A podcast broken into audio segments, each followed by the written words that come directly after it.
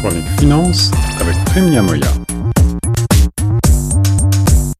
Choc FM 105.1, ici Guillaume Laurin, j'ai le plaisir de rejoindre au bout du fil notre spécialiste de la finance et de l'économie. C'est monsieur Prime Niamoya qui s'entretient avec moi de la situation économique actuelle au Canada, en particulier à la suite de la crise du Covid-19 et du confinement qui paralyse une partie de l'économie. Eh bien, de nombreuses questions euh, sont sur euh, toutes les lèvres, en particulier celle du financement des mesures d'urgence du gouvernement D'où vient cet argent et est-ce que ces euh, financements vont avoir pour conséquence de développer euh, des problèmes d'endettement, voire de l'inflation? On y répond avec Prime. Bonjour Prime. Bonjour Guillaume. En revenant un petit peu en arrière, il faut rappeler que en début d'année encore, l'économie canadienne était particulièrement euh, florissante, avec un taux de chômage extrêmement bas et puis un PIB qui était en bonne croissance. Tout s'est euh, brusquement arrêté avec euh, la pandémie euh, et malheureusement l'économie est actuellement complètement grippée. Est-ce que tu entrevois à la lueur des articles de spécialistes en économie que tu as pu consulter, est-ce que tu entrevois des problèmes d'endettement sur le long terme avec ces mesures qui ont été mises en place pour tenter de soutenir cette économie canadienne? Oui, euh, écoute, j'ai consulté un certain nombre d'économistes euh, de, très grand renom, dont Pierre Fortin, l'interview qu'il a faite à Radio-Canada, et qui passe en revue les problèmes, et il dit, en ce qui nous concerne, qu'il ne pense pas qu'il y aura des problèmes d'endettement à long terme. Pourquoi? Parce que le Canada a une excellente cote de crédit à l'instar d'autres pays comme l'Allemagne, les États-Unis, la France, etc., qui jouissent, et qui jouissent par conséquent de très bas de taux d'intérêt sur les marchés d'emprunt internationaux. C'est ça. Ils ont le privilège d'être un bon créditeur qu'ils peuvent emprunter indéfiniment à des taux favorables. Et les taux euh, actuellement sont extrêmement bas, ce qui euh, permet aux États de s'endetter massivement. Absolument. Ils sont d'ailleurs aujourd'hui euh, les créanciers sont même forcés d'offrir à des taux négatifs. C'est pour dire. Il est parfois un petit peu euh, compliqué de comprendre ces, ces mécaniques et ces taux négatifs. Est-ce que euh, nécessairement, avec cet endettement, ne va pas s'accroître euh, le déficit et par conséquent, est-ce qu'on on ne risque pas, malgré tout, de voir nos impôts augmenter? Euh, D'après les spécialistes, non. Précisément parce que ces pays, donc, dont fait partie le Canada, peuvent mobiliser des milliards de d'argent, de, de, dollars sur les marchés internationaux et à, vrai, à des taux vraiment extrêmement favorables. Il faut savoir que les marchés internationaux sont inondés d'argent aujourd'hui par des fonds souverains. Il y a les fonds norvégiens, saoudiens, les émiratis.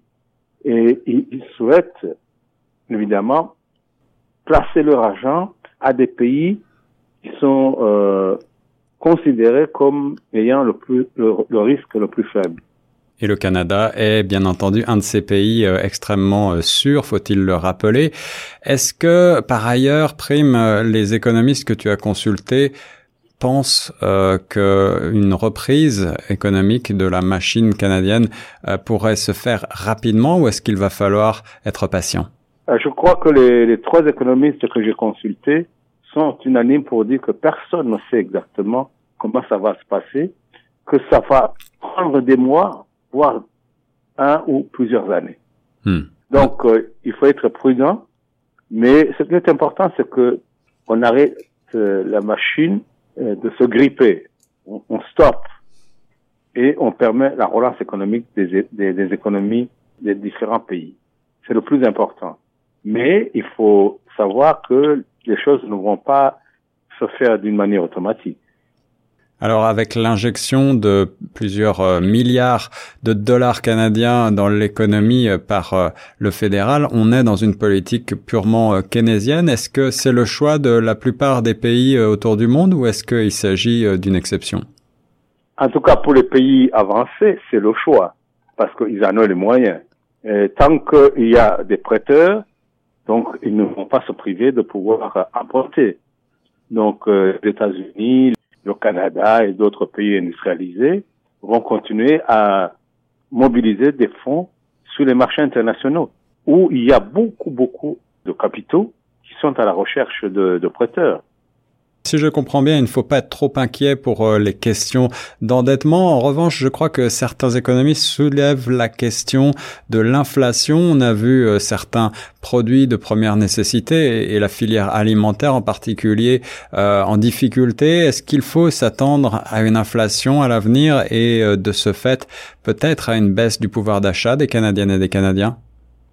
Non, d'après les spécialistes, d'après spécialement Olivier Blanchard, qui est le l'ancien euh, chef de la recherche du Fonds monétaire international, il se pourrait qu'il y ait des flambées momentanées d'inflation. Mais il, il croit que l'inflation élevée est improbable. Cependant, il dit qu'il pourrait y avoir à court terme des bouffées d'inflation dues par exemple à une interruption de la, des chaînes d'approvisionnement dans le cycle alimentaire, par exemple. Alors ces pics d'inflation momentanés, euh, par quoi pourrait-il, euh, comment pourrait-il se caractériser, Prime Par euh, des bouffées de, de de prix.